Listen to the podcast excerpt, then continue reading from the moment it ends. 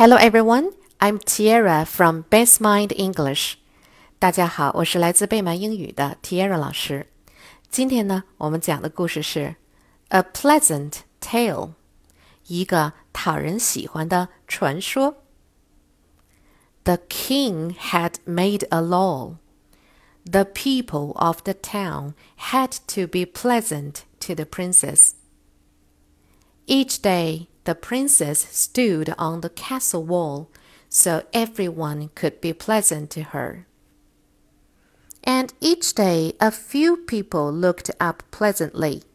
No one waved or smiled. This made the princess sad and mad. One day she noticed a market girl in the marketplace. The market girl waved and everyone she met waved back to her. They smiled. They looked pleasant.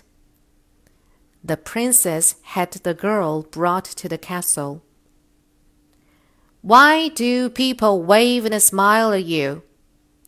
Why are they pleasant? demanded the princess. The market girl thought this was a silly question. Perhaps it is because I wave and smile at them, she said pleasantly. The next day, the princess stood on the castle wall and waved. She even smiled.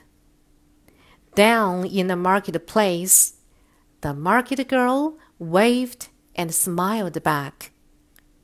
This made the princess happy Word list Law L A W.